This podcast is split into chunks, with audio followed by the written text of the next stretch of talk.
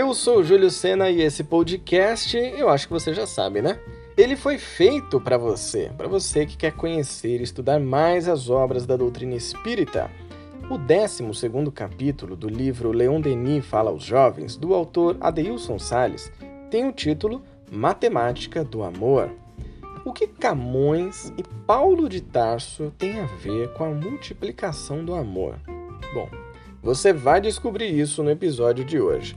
Então, se você acabou de chegar, seja muito bem-vindo, seja muito bem-vinda. Eu te sugiro ouvir os primeiros episódios para você começar né, entrando nessa comunidade de estudiosos lá desde o comecinho. Se você já está acompanhando os estudos, então pega seu livro, aumenta o som e vem comigo em mais um estudo de Leon Denis Fala aos Jovens, de Adeilson Sales.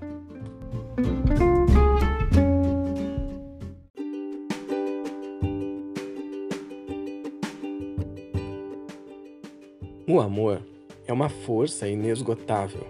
Renova-se incessantemente e gratifica, simultaneamente, quem dá e quem recebe.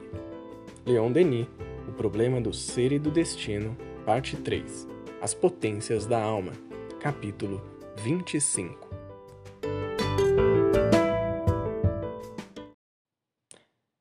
Você já leu ou ouviu alguém comentar sobre as palavras escritas no poema Amor é Fogo que arde sem se ver, do poeta português Luís Vaz de Camões, sobre o amor, transcritas abaixo, é assim que Adeilson Salles começa esse capítulo intitulado Matemática do Amor. Ele traz esse lindo poema de Luís Vaz de Camões, que é muito conhecido por todos nós, mas que agora a gente vai poder conhecê-lo ainda melhor.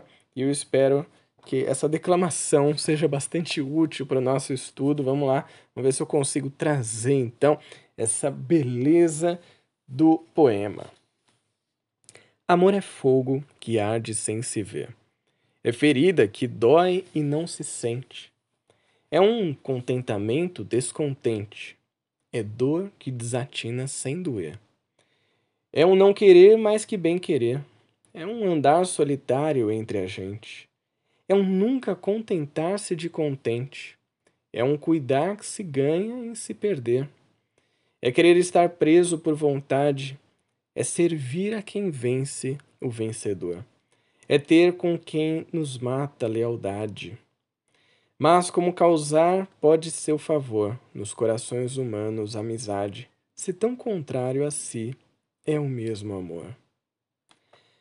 O amor parece ser um sentimento muitas vezes contraditório. No entanto, o vocabulário humano é incapaz de explicar o que o amor provoca no espírito humano. Esse é o próximo parágrafo aqui que o Adeilson traz. Então, nesse poema aqui do Camões, acho que é interessante a gente já perceber né, essa dicotomia do amor. Né? Então, o amor que são tantas coisas boas, mas que a gente pode enxergar de outras maneiras também, em meio a situações que pareçam ruins. Então ele continua.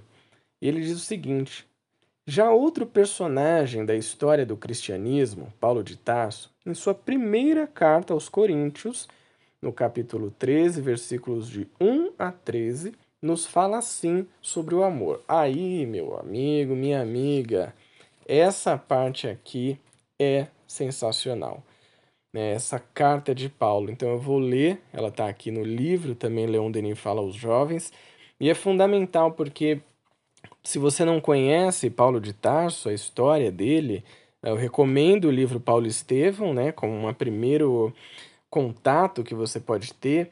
Aqui no meu podcast tem uma live, foi a primeira live, é só você ir lá no, no agregador de podcast que você usa, no aplicativo, e no primeiro podcast que eu lancei, que foi uma live junto com a Ana, do Cantinho Espírita, em que nós falamos sobre Paulo de Tarso e foi muito legal. Acho que tem muitas reflexões interessantes, a gente conta um pouco da história, mas fala também sobre como aquilo pode ser aplicado na nossa vida. E você vai perceber nessa carta quanto amor tinha no coração daquele homem que um dia, um dia, foi um grande perseguidor de cristãos, mas naquela própria vida, ele não esperou a próxima vida, naquela vida mesmo, ele conseguiu se redimir, conseguiu dar a volta por cima e conseguiu ser um dos maiores divulgadores do cristianismo que já existiram. Ele era um, um apóstolo, nós podemos dizer assim, um dos mais preparados entre todos.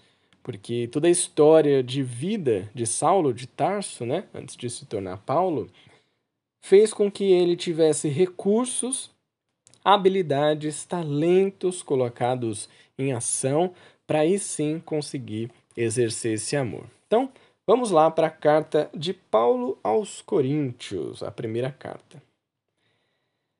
Ainda que eu falasse a língua dos homens e dos anjos e não tivesse amor, seria como um metal que soa ou como o sino que tine. E ainda que tivesse o dom de profecia e conhecesse todos os mistérios e toda a ciência, e ainda que tivesse toda a fé, de maneira tal que transportasse os montes, e não tivesse amor, nada seria.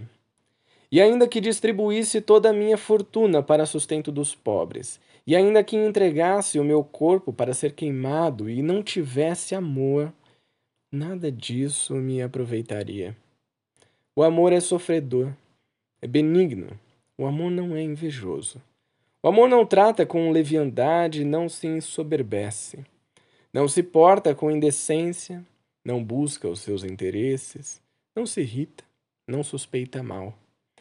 Não folga com a injustiça, mas folga com a verdade. Tudo sofre, tudo crê, tudo espera, tudo suporta. O amor nunca falha, mas havendo profecias serão aniquiladas, havendo línguas cessarão, havendo ciência desaparecerá porque em parte conhecemos e em parte profetizamos. Mas, quando vier o que é perfeito, então o que é em parte será aniquilado. Quando eu era menino, falava como menino, sentia como menino, discorria como menino, mas logo que cheguei a ser homem, acabei com as coisas de menino. Porque agora vemos por espelho em enigma, mas então veremos face a face. Agora conheço em parte mas então, conhecerei como também sou conhecido. Agora, pois, permanecem a fé, a esperança e o amor. Estes três, mas o maior destes é o amor. Essa carta é maravilhosa, né?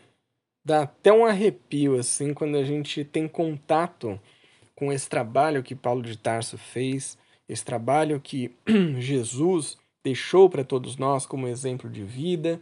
Esse trabalho que Leon Denis tratou também, que Kardec, é claro, trouxe de uma outra maneira para que todos nós entendêssemos a questão do amor. Então, Adeilson continua assim.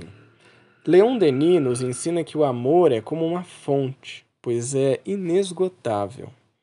Quando aprendemos a amar incondicionalmente, nos tornamos fontes de amor e quanto mais damos desse sentimento sublime, mais manifestamos esse sentimento em nossos gestos e palavras, porque o amor multiplicado é amor aumentado. Achei muito legal como ele terminou esse capítulo. O amor multiplicado é um amor aumentado. Essa é a matemática do amor. Esses são os exemplos que a gente tem na nossa vida para que a gente possa colocar em prática.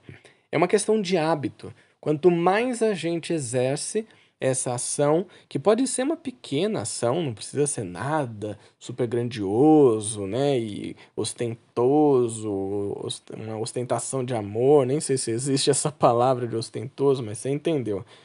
É, você pode, através de pequenas ações, de pequenas palavras ou até de pensamentos, exercer esse amor de uma maneira serena, de uma maneira sincera, de uma maneira tranquila.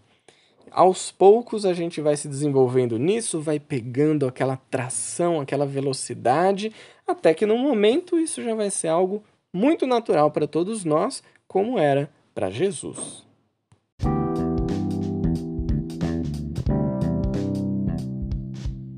Depois de ouvir as mensagens desses dois espíritos tão inspirados, não tem como a gente não querer multiplicar o amor por aí. Então, se você ainda não tem o livro, quer embarcar com a gente nesse estudo, é só procurar pelo título Leon Denis Fala aos Jovens e você vai encontrar em grandes livrarias. Se curtiu o episódio, está com alguma dúvida, quer fazer também a sua reflexão com a gente, é só me mandar uma mensagem lá no Instagram, arroba Lembrando então nosso querido Allan Kardec, codificador da doutrina espírita. A fé necessita de uma base. Base que é a inteligência perfeita daquilo em que se deve crer. E para crer, não basta ver, é preciso, sobretudo, compreender. Então, bora estudar o Espiritismo? Eu te vejo no próximo episódio. Um grande abraço. Tchau!